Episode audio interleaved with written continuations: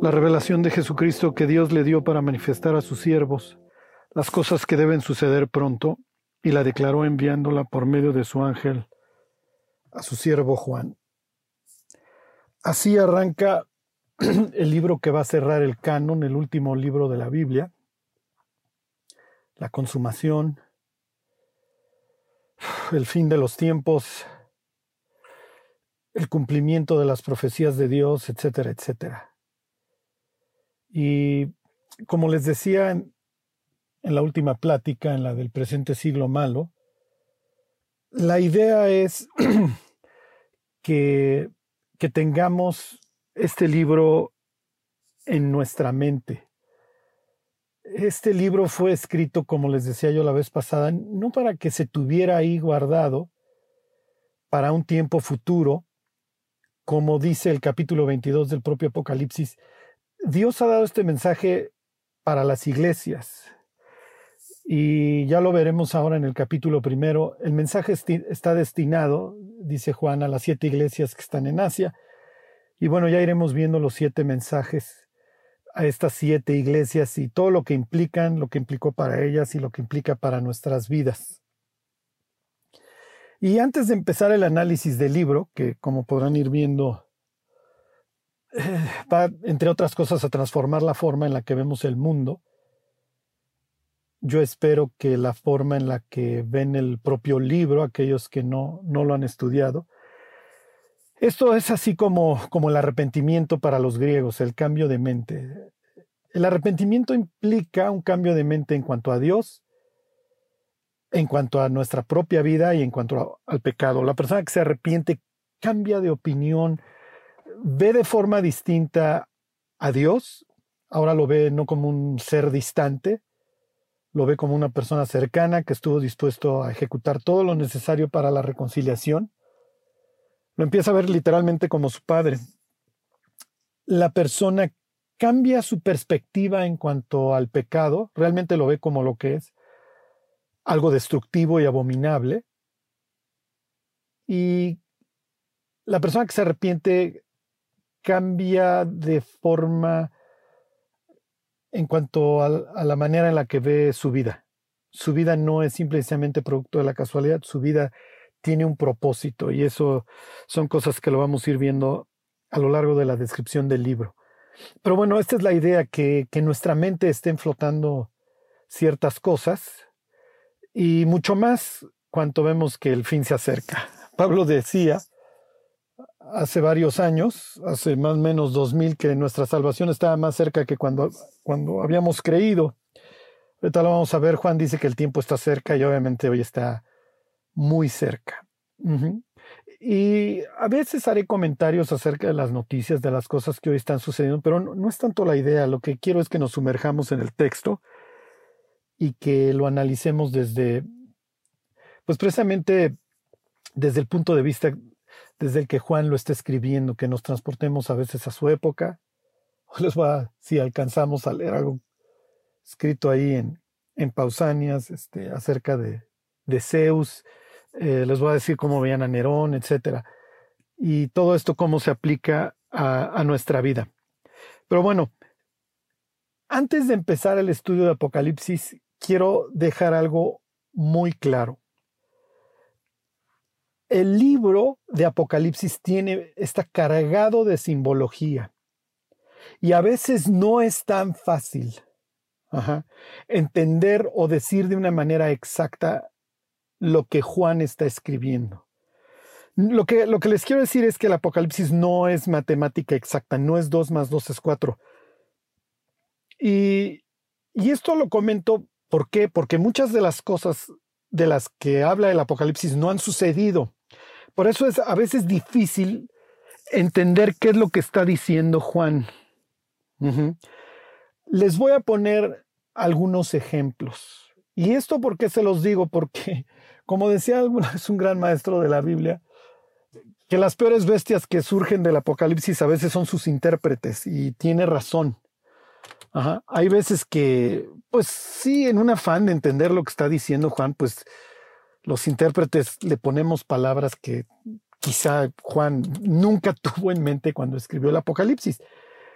Y eso por un lado. Por el otro, no necesitamos tener todas las piezas del rompecabezas. Y lo más probable es que hoy Dios desde el cielo viendo nos diga, todavía no las tienes, porque hay cosas que no han sucedido. Entonces, esto es muy importante cuando estudiamos las profecías.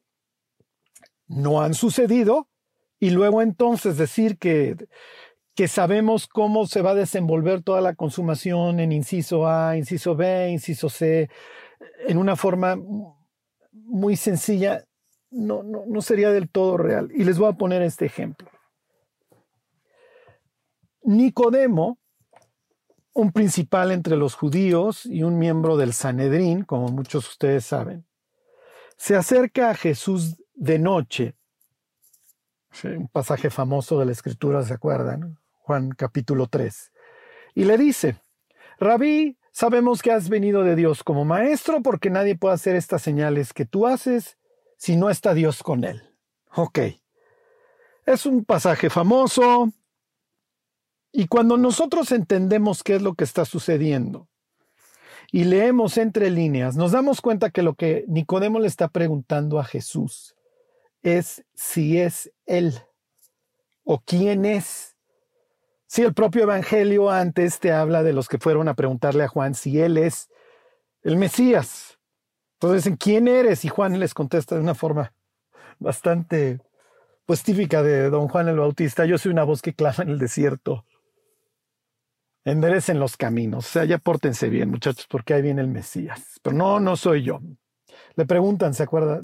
¿Eres tú el profeta? Haciendo referencia a Deuteronomio 18. Y Juan dice, yo soy una voz que clama en el desierto. Entonces, en la época de Juan el Bautista y de Jesús, las personas saben que algo está sucediendo, no lo tienen muy claro.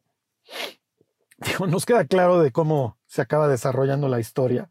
Sí, estaban medio norteados, pero saben que algo está pasando. lo mismo sucede hoy. En medio de un mar de noticias entre que esto es el fin del mundo y entre que el coronavirus no existe, tienes todos los todos los matices en medio.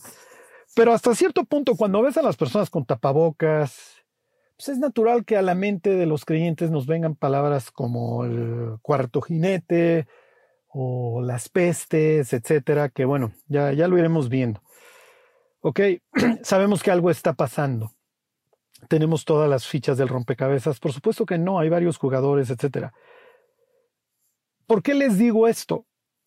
Porque a veces le cargamos la mano a los judíos y, los vemos como, o sea, debiste de haber reconocido al Mesías. Estaban, ahí estaba Isaías 53 y ahí estaban las profecías de Zacarías y ahí estaba la historia de José y ahí estaba. Sí, sí, pero para ellos esto se va desarrollando poco a poco. Ok, en la plática entre Jesús y Nicodemo, Jesús cita, a empezar, Ezequiel 36, el que no naciere del agua y del espíritu Eclesiastés 11.5, ¿cómo no sabes la dirección del viento, cómo se forma el niño en el vientre de la mujer? Proverbios 34. ¿Conoces el nombre de su hijo? Más o menos léanlo, lo estoy parafraseando. Números 21. La serpiente de bronce en el desierto. Isaías 9. Porque un niño no se es, como dice un niño, un, niño no, no se es nacido, un hijo no se es dado. Ahí está incrustado en Juan 3.16. Lo que les quiero decir es que Jesús tiene la oportunidad de implicar todos estos versículos, de hacer referencia a todos estos versículos, sabiendo que Nicodemo le va a entender. Sabiendo que Nicodemo, con decirle agua y espíritu, ya se fue a Ezequiel 36. Con decirle que el viento sopla de donde quiere y oye su sonido, pero no sabes ni dónde viene ni a dónde va, si esto aquel que nació del espíritu, sabe que le está citando parte de Eclesiastés 11.5. Entonces, lo que les quiero decir es que si un tipo que se sabe la Biblia de memoria le tiene que ir a preguntar a Jesús de noche si es el Mesías, pues ¿qué nos queda al resto de los mortales? Entonces, Nicodemo eventualmente va a estar al pie de la cruz y eventualmente va a saber que Jesús es el Mesías y la muerte expiatoria y todo esto, sí, pero no en ese instante.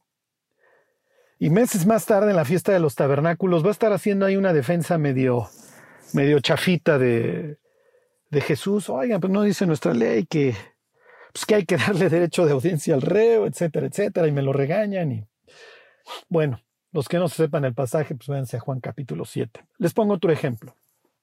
¿Eres tú el que había de venir? Juan está citando el capítulo 9, Juan el Bautista, de Zacarías, está preso, y le pregunta a Jesús si es el que había de venir. Oh, oh, ¿y qué tal que anuncia el que no era? ¿Por qué? Porque al igual que Nicodemo, Juan el Bautista se sabe toda la Biblia de memoria, nos queda claro.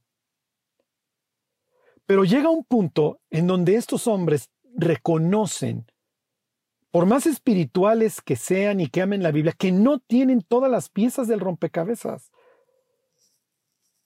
Ajá. Entonces le manda dos testigos. ¿Para qué? Para que no vaya a quedar ninguna duda. ¿Cómo le contesta Jesús a Juan el Bautista, los dos testigos que manda? Díganle a Juan que los ciegos ven, que los cojos andan, etcétera, etcétera, y que a los pobres es anunciado el, Evangelio. Está citando ahí el libro de Isaías y concretamente en cuanto a los ciegos y a los cojos, el capítulo 35. Le contesta con la Biblia y le dice que sí. Pero si tú hubieras sido un creyente del Antiguo Testamento, tú no hubieras estado esperando al Mesías desnudo en una cruz. Por lo menos no de entrada. Por eso a veces para aún los más espirituales les cuesta trabajo entender. Eventualmente lo hicieron, eh, armaron perfectamente el rompecabezas. Pero eh, los judíos del Antiguo Testamento veían a profecías futuras, como lo hacemos hoy nosotros analizando varios textos del Apocalipsis. Entonces, querer decir que vamos a saber más que Nicodemo, que Juan el Bautista en su época, pues es difícil. Pero vamos a echarle ganas pero número uno, habrá veces en donde yo les voy a decir, esto puede significar esto o aquello. Y habrá veces en que de plano les diga, miren, esta se la preguntan a Jesús cuando venga. O si nos morimos por coronavirus o algo antes, pues ahí luego, luego se la preguntan. Bueno, para acabar con este, con este disclaimer, por así decirlo, lo que quiero es que nadie se asuste cuando yo les diga que las diversas interpretaciones que se pueden dar de los siete espíritus de Dios o los ángeles de las siete iglesias, etc. ¿Ok? Entonces, les leo primera de Pedro, capítulo 1, versículo 10. Y dice, los profetas que profetizaron de la gracia destinada a vosotros, inquirieron diligentemente perdón, inquirieron y diligentemente indagaron acerca de esta salvación, escudriñando qué persona y qué tiempo indicaba el Espíritu de Cristo que estaba en ellos. Ok, los profetas que fueron antes le rascaban, le buscaban, inquirían diligentemente, querían entender los planes y el propósito de Dios. Querían armar el rompecabezas completo, de la misma manera que lo intentamos hacer hoy nosotros. Ajá. ¿Le atinaron en todos los casos? Isaías viviendo en el, hace dos mil años hubiera reconocido a Cristo? Ok, les leo el versículo 11. Escudriñando qué persona y qué tiempo indicaba el Espíritu de Cristo que estaba en ellos, el cual anunciaba de antemano los sufrimientos de Cristo y las glorias que vendrían tras ellos. A esto se les reveló que no para sí mismos, sino para nosotros administraban las cosas que ahora os han sido anunciadas por los que os han predicado el Evangelio. Bueno, entonces, Dicho lo anterior, lo que yo les quiero decir es que en el pasado no todos tuvieron todas las piezas de rompecabezas. Y hay quienes piensan, y estoy de acuerdo con ellos, que el mensaje para describir al Mesías era hasta cierto punto críptico. ¿Por qué? Porque hay una guerra por las almas. Y la Biblia dice que si los señores, las, las potestades de este siglo hubieran conocido todo esto, estoy citando, estoy parafraseando Corintios, nunca hubieran crucificado al Señor de gloria. Entonces sí, efectivamente, es muy probable que todo esto era críptico. Y conforme Jesús va avanzando en su ministerio y obviamente después de la resurrección, todo esto cobra sentido. Ok, entonces habrá muchas cosas que van a ir cobrando sentido con el tiempo. Luego les pongo un ejemplo acerca de la marca de la bestia. Ajá. Porque empezamos en código de barras, bueno, pues hoy sería esto ridículo, luego pasamos a chip y pues, al rato igual estamos hablando. Y aquí simplemente estoy especulando y igual al rato estamos hablando de Neurolink, el fundador de Tesla o lo que sea. Pero bueno, el punto es este, ¿no? Habrá veces en donde no, no todo sea claro. Y pienso que muchas veces esa es la intención.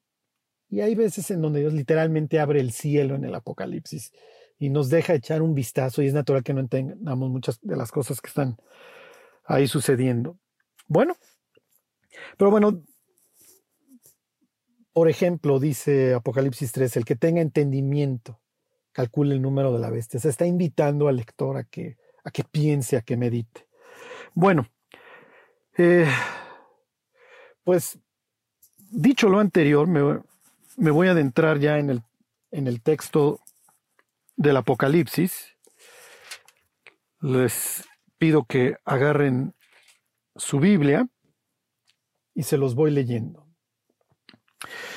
Dice entonces la revelación de Jesucristo que Dios le dio para manifestar a sus siervos las cosas que deben suceder pronto y la declaró enviándola por medio de su ángel a su siervo Juan. Les quiero pedir que vean la cantidad de personas que intervienen desde este primer versículo. Tienes a Jesucristo, va a ser la revelación de él, el apocalipsis de él, que Dios le dio. Número dos, tienes a Dios.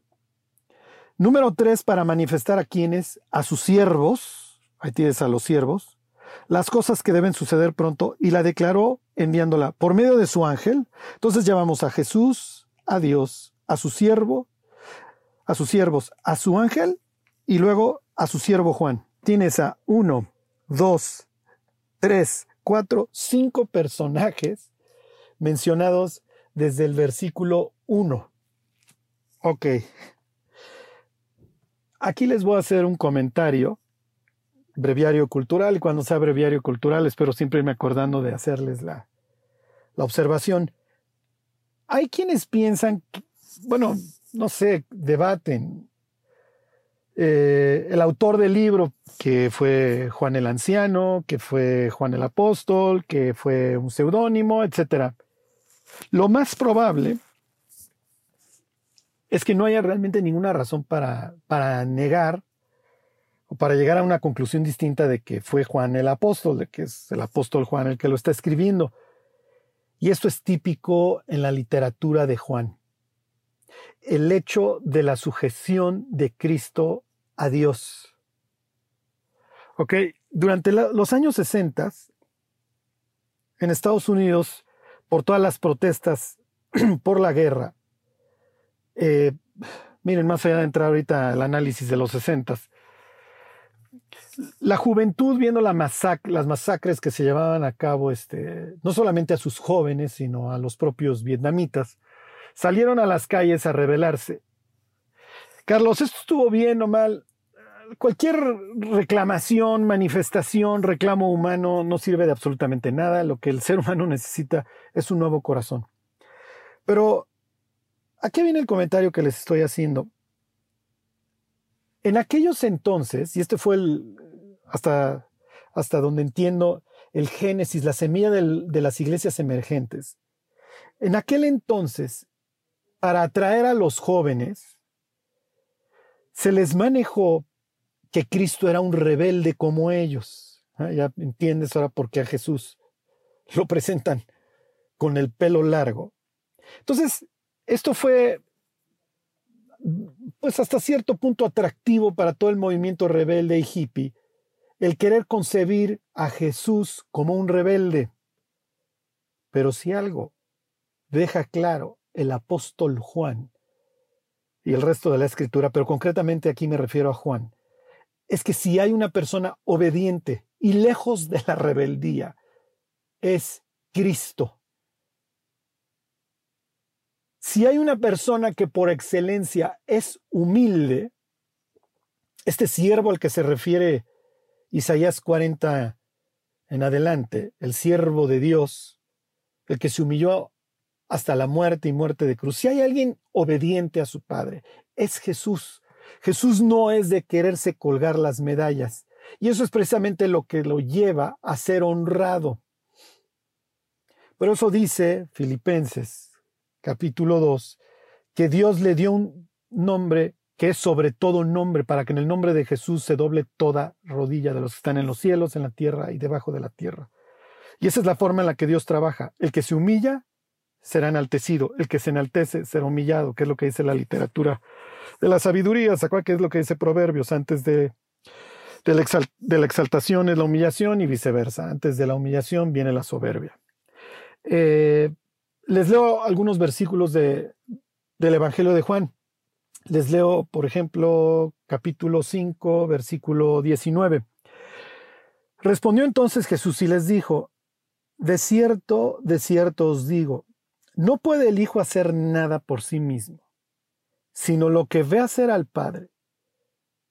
Porque todo lo que el Padre hace, también lo hace el Hijo igualmente. ¿Ok? Ahí tienen a un Jesús que dice, a ver, yo no actúo por mi propia cuenta, señores. O sea, yo vengo a hacer lo que me encargó mi Padre.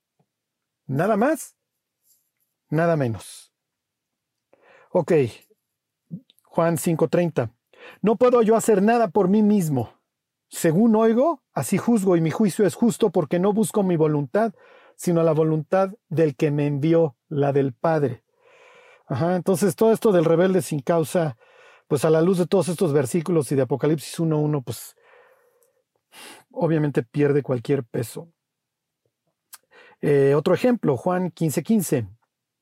Ya no os llamaré siervos porque el siervo no sabe lo que hace su Señor, pero os he llamado amigos porque todas las cosas que oí de mi Padre os las he dado a conocer. Entonces, aquí tienes algo similar a Apocalipsis 1.1. Jesús está diciendo que lo que escuchó de su Padre lo da a conocer y Apocalipsis 1.1 tienes más o menos la misma estructura, la revelación de Jesucristo que le dio Dios. Ok, está orando Jesús al Padre en Juan capítulo 17, versículo 8, y dice lo siguiente, porque las palabras que me diste les he dado, y ellos las recibieron, y han conocido verdaderamente que salí de ti, y han creído que tú me enviaste. Ok, entonces aquí nuevamente tienes este tema de la sujeción del Hijo, que es Dios, al Padre, que es Dios. Pero Jesús no tiene ningún inconveniente ni ningún problema en sujetarse a su Padre. Entonces Jesús queda como el modelo perfecto de obediencia que es exaltado. Ajá. Y lo mismo aplica para nosotros. La sujeción a Dios eventualmente traerá una exaltación. La exaltación de nosotros mismos y la no sujeción a Dios, pues va a traer, por supuesto, una humillación. Dios se encarga de bajarnos del ladrillo porque nos ama. Ok, entonces tienes del Padre a Cristo esta revelación. Para manifestarla a sus siervos, y en medio de los siervos y Jesús tienes a dos actores. Un ángel la declaró enviándola por medio de su ángel y luego a Juan. Ok, y esto es fascinante. ¿Por qué? Porque el tema de los ángeles se va a estar repite y repite a lo largo del Apocalipsis. ¿Cuál es el problema al que nos hemos enfrentado con este tema de los ángeles? O nos volvemos locos y vemos ángeles por todos lados, o nos volvemos una especie de saduceos y no vemos a ningún ángel por ningún lado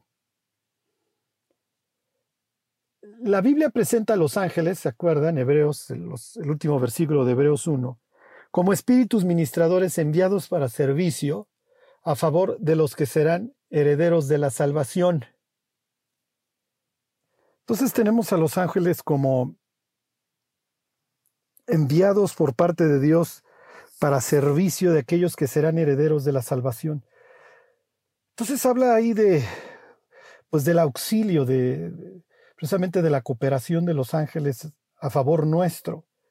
Y miren, ¿cuántas veces habremos sido ayudados por un ángel? No lo sabemos.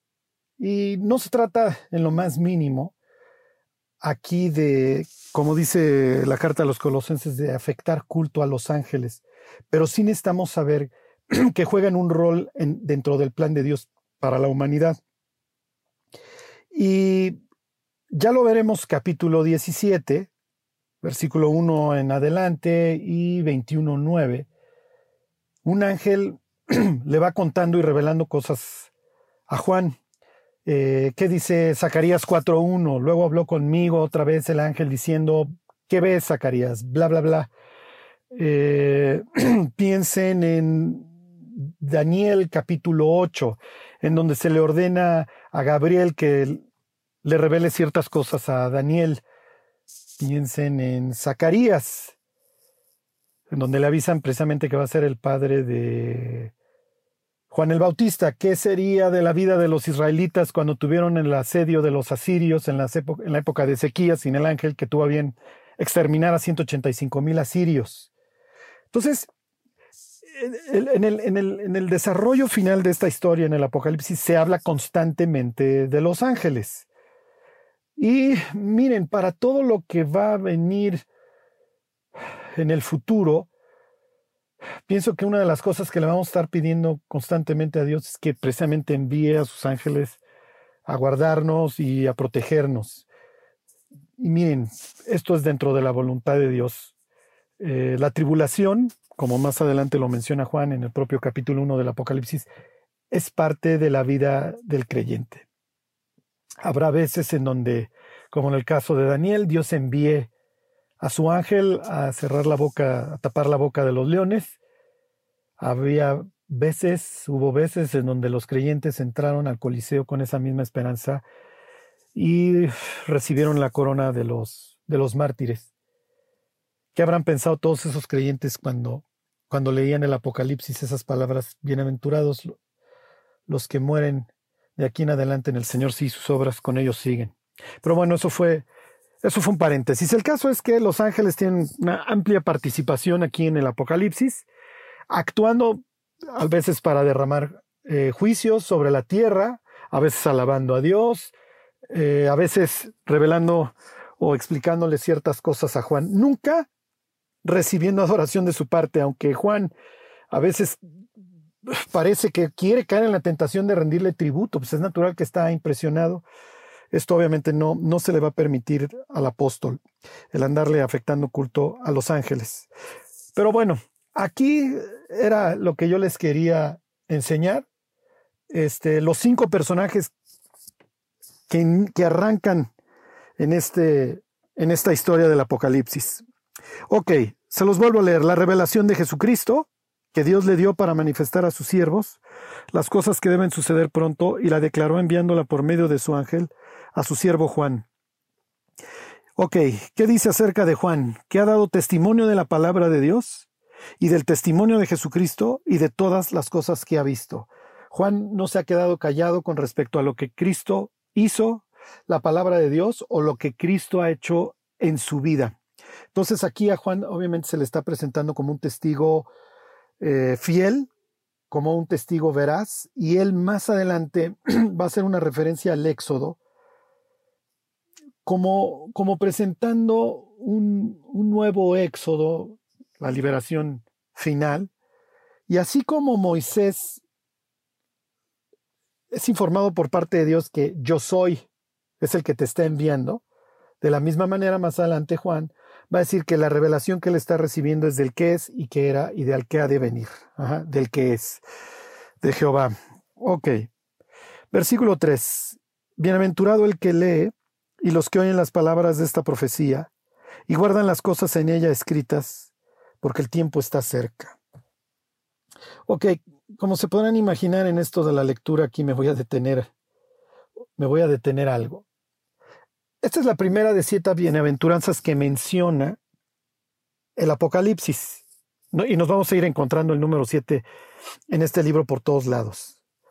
Más adelante les digo de qué trata este, el número siete. Lo que les quiero hacer énfasis ahorita es que hay una, hay una bendición, una bienaventuranza especial para dos personas en este caso. El que lee número uno, y número dos, los que oyen. Entonces, ¿por qué? En, en el mundo antiguo, número uno, las personas tenían que leer en voz alta.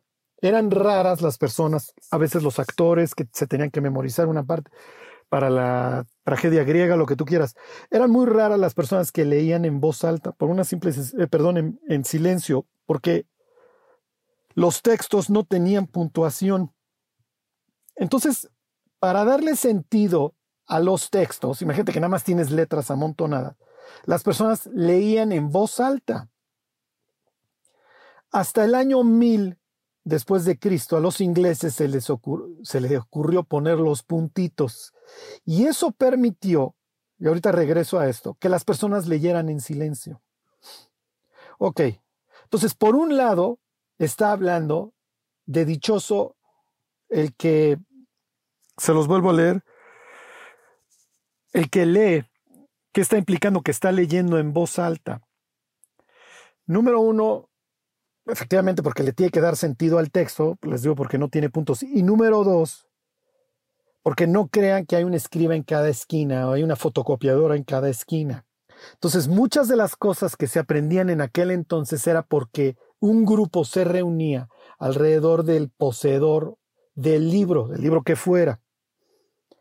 Piensen en estas palabras de Pablo en la carta a los romanos. Así que la fe es por el oír y el oír por la palabra de Dios. Y cuando uno lo lee con esta mentalidad del siglo XX y XXI, así que la fe es, pues no dicen que hay que leer la Biblia, ¿cómo que oírla? Agarro la audiobiblia. No, no, Pablo está escribiendo hace dos mil años. Entonces está partiendo de la base que la palabra de Dios la vas a escuchar. Ok. Entonces, hay una bendición especial para el que la lee. ¿Por qué? Porque el que la lee se está tomando el tiempo y el esfuerzo de juntar a personas para transmitirles el conocimiento del Apocalipsis. ¿Qué implica? Que le interesa y que le da importancia al Apocalipsis y luego entonces quiere que el resto de las personas lo escuchen. Ajá. Entonces, ¿qué está implicando? Que este proceso de enseñar el Apocalipsis, de leerlo, de transmitirlo, lleva aparejada una bendición. ¿Por qué? Porque tú quieres que las personas tengan una cosmovisión bíblica, una cosmovisión de que el tiempo está cerca. Cuando veamos el trono de Dios, bueno, de que algún día nos tendremos que enfrentar a Él. No solamente los creyentes, sino también los muertos, ¿se acuerdan? Apocalipsis 20 al final, y vi a los muertos, grandes y pequeños, de pie ante Dios, Dejen que lleguemos a cómo muestra el trono, y la verdad es que sí te hace pensar si quieres estar pecando delante de este Dios. Ok, entonces, miren, este era el deseo obviamente de los discípulos, que las cosas que ellos decían se replicaran, que sus cartas fueran leídas. Les pongo este ejemplo, 1 de Tesalonicenses 5:27.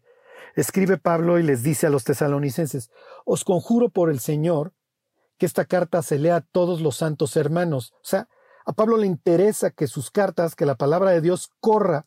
Y entonces les dice, o sea, los conjuro, o sea, los estoy obligando a que, a que esta carta se la lean al resto de los creyentes. Entonces, si fue el creyente que ustedes quieran, este, Epáfras o, o Tíquico, o el que ustedes quieran, que la tomó el propio Timoteo y se la fue a leer a otros creyentes, bueno, excelente. Eh, piensen en la exigencia que hace Pablo ahí en la carta a los colosenses de que la propia carta sea leída a los de la Odisea. Entonces los laodicenses eventualmente leyeron la carta a los colosenses. No le hicieron mucho caso, como lo veremos más adelante, no, no les importó mucho lo de la carta a los colosenses, pero bueno, esa era la idea. Ok. Entonces, ¿por qué es importante, dice dichoso, los que la leen y los que la escuchan? Y guardan las cosas en ella escritas. Y aquí se los voy a poner eh, de forma de, de interrogación. ¿Qué implica guardar lo que está escrito en el Apocalipsis? Cuando, cuando la Biblia se refiere aquí en el Nuevo Testamento a guardar, obviamente está haciendo referencia a obedecer Ok, pero si yo leo acerca de la marca de la bestia y de los dos testigos en capítulo 11 y de Babilonia en capítulo 17, ¿qué tiene que ver? O sea, ¿qué tengo que obedecer ahí? Y más adelante lo vamos a ir viendo.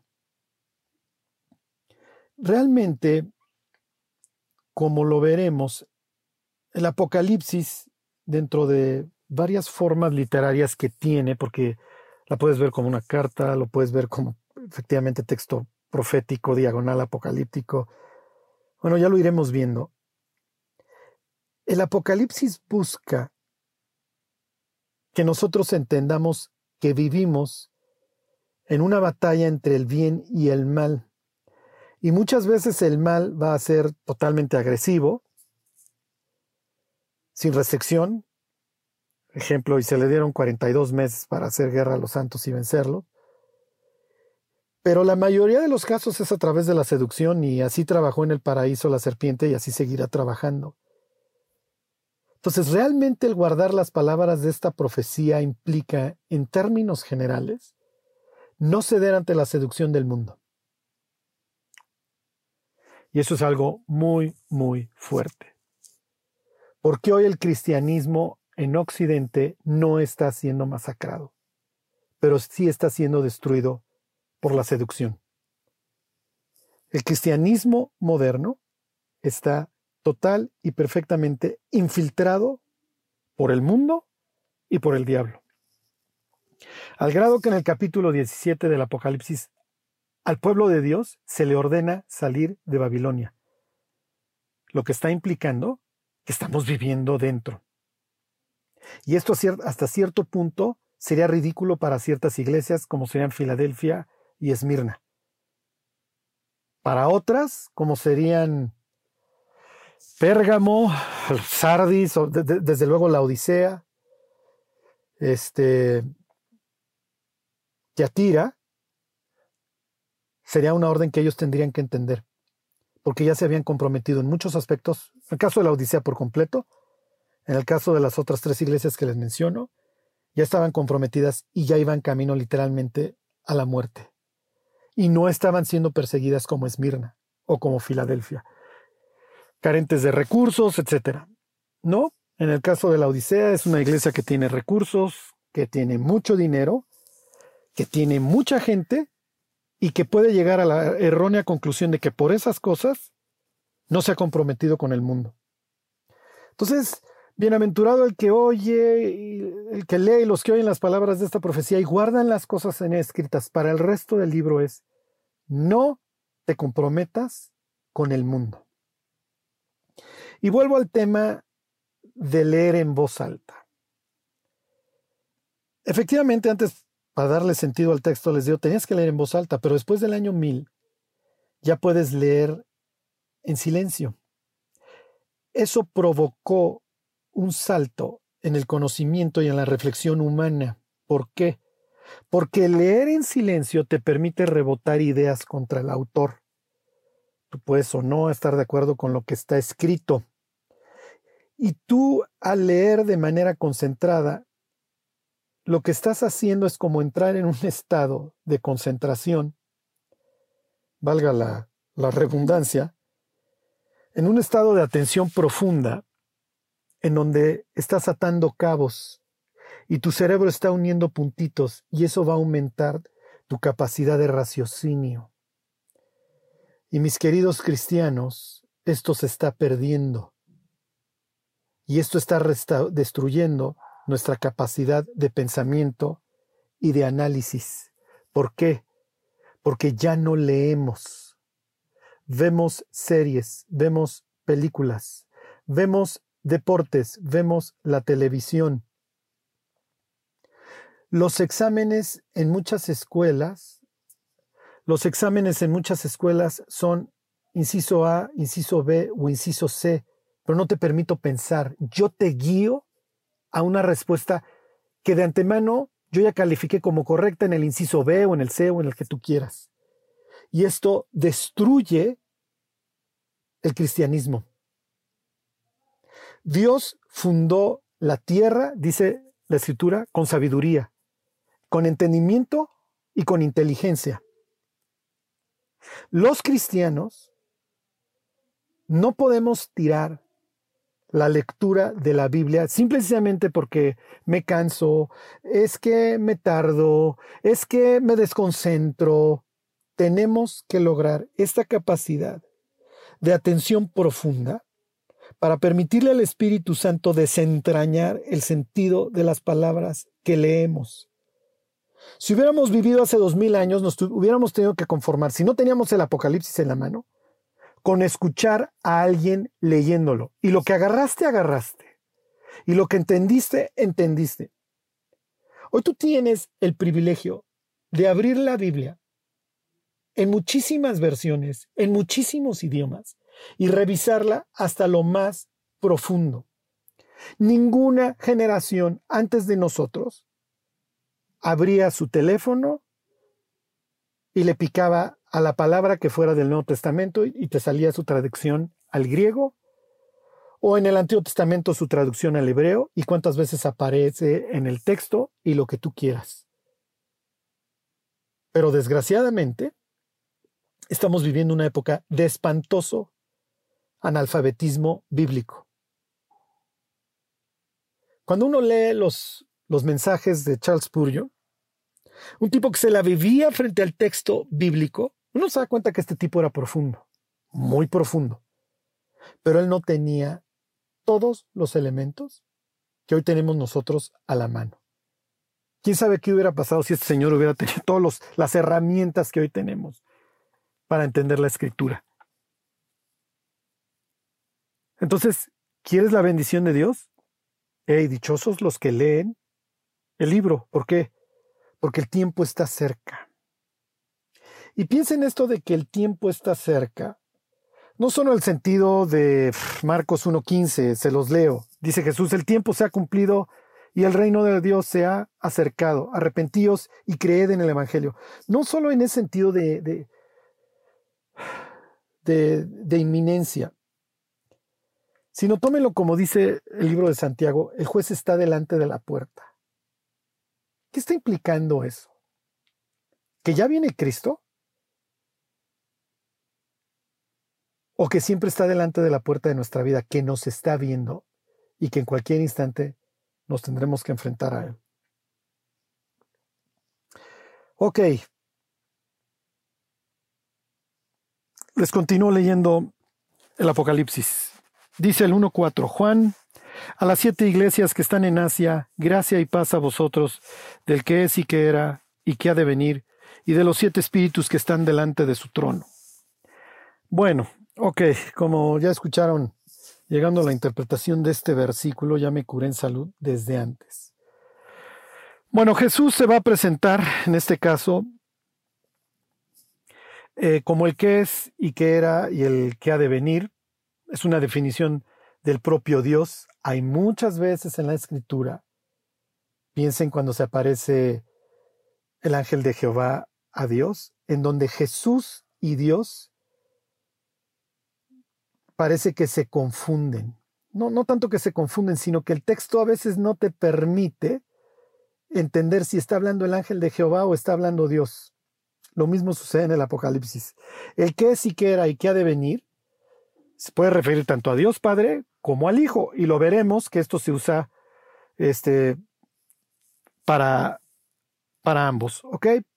Jehová, el que es y que era, obviamente es una referencia al capítulo 3 de, del, Éxodo, del Éxodo. Pregunta Moisés, ¿quién les voy a decir que me envió? Les vas a decir que te envió yo soy, porque yo soy el que soy. Entonces aquí tiene un nombre de Dios bastante claro, el que existe, el que siempre ha existido el que existirá para siempre. Y regreso al tema de la lucha entre el bien y el mal y la seducción. El Apocalipsis es un libro, sí, apocalíptico, digo, suena bastante razonable, ¿no? Es un libro que tiene características de epístola, se escribe a las siete iglesias que están en Asia, ¿sí? tiene las siete cartas, Así acaba en el capítulo 22, he escrito esto a las iglesias para que sepan, etcétera, etcétera. Pero también lo pudieras calificar como una, una polémica, es una lucha entre dioses. Ok, les voy a leer aquí de Pausanias, historia, descripción de Grecia. Aquí sería la sección, lo pueden ver los que sean mataditos, este, si le ponen en el Google Pausanias 10.12.10, van a encontrarse el párrafo al que voy a hacer referencia y dice, Zeus era, Zeus es y Zeus será. Oh poderoso Zeus. Ajá, hay una inscripción antigua, este, en la base de una estatua de Atenea, que dice, que más o menos decía, yo soy todo lo que ha sido, lo que es y lo que será. Entonces, esta calificación de Dios como el que es y que era y el que ha de venir, en aquel entonces es un reto abierto a los dioses de la época. ¿Quién es Dios? ¿Es Zeus? Bueno, es lo que hubieran contestado algunos griegos. Zeus era, Zeus es, y Zeus será, poderoso Zeus, el todopoderoso. Y aquí tienes palabras similares.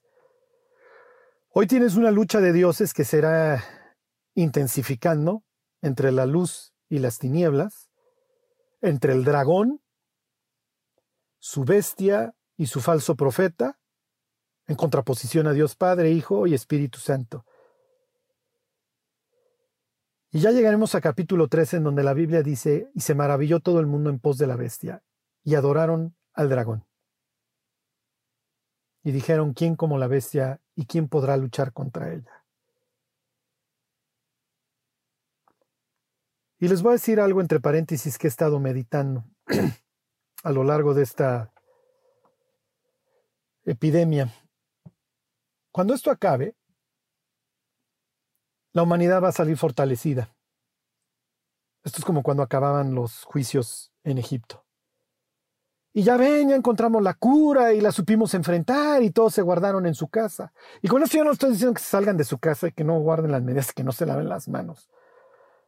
Porque qué es verdad y qué es mentira, yo no tengo todos los elementos para decir del coronavirus, ni soy médico, ni mucho menos.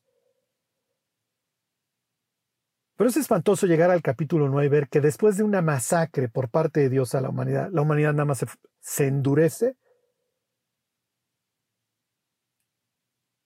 y se agarra cada día más de sus dioses falsos, aunque le estén pasando mal. Y esto es increíble. El Apocalipsis es una especie de guerra, es una especie de polémica contra los otros dioses. ¿Quién es Dios? ¿Es, ¿Es Jehová? ¿Es Cristo? ¿O es Zeus? ¿O es Isis? ¿O es Atenea? La única forma en la que nuestro vecino va a saber quién es Dios es a través de nuestra vida. Es como arranca Juan diciendo, yo he dado testimonio de, la palabra de Dios y de Jesucristo y de todas las cosas que he visto. Bueno, el tiempo vuela cuando la estás pasando bien en el próximo, en la próxima entrega de este estudio de Apocalipsis arrancamos con los siete espíritus que están delante del trono de Dios. como verán, es bastante fascinante este tema y el resto del Apocalipsis. Bueno, pues hasta la siguiente entrega.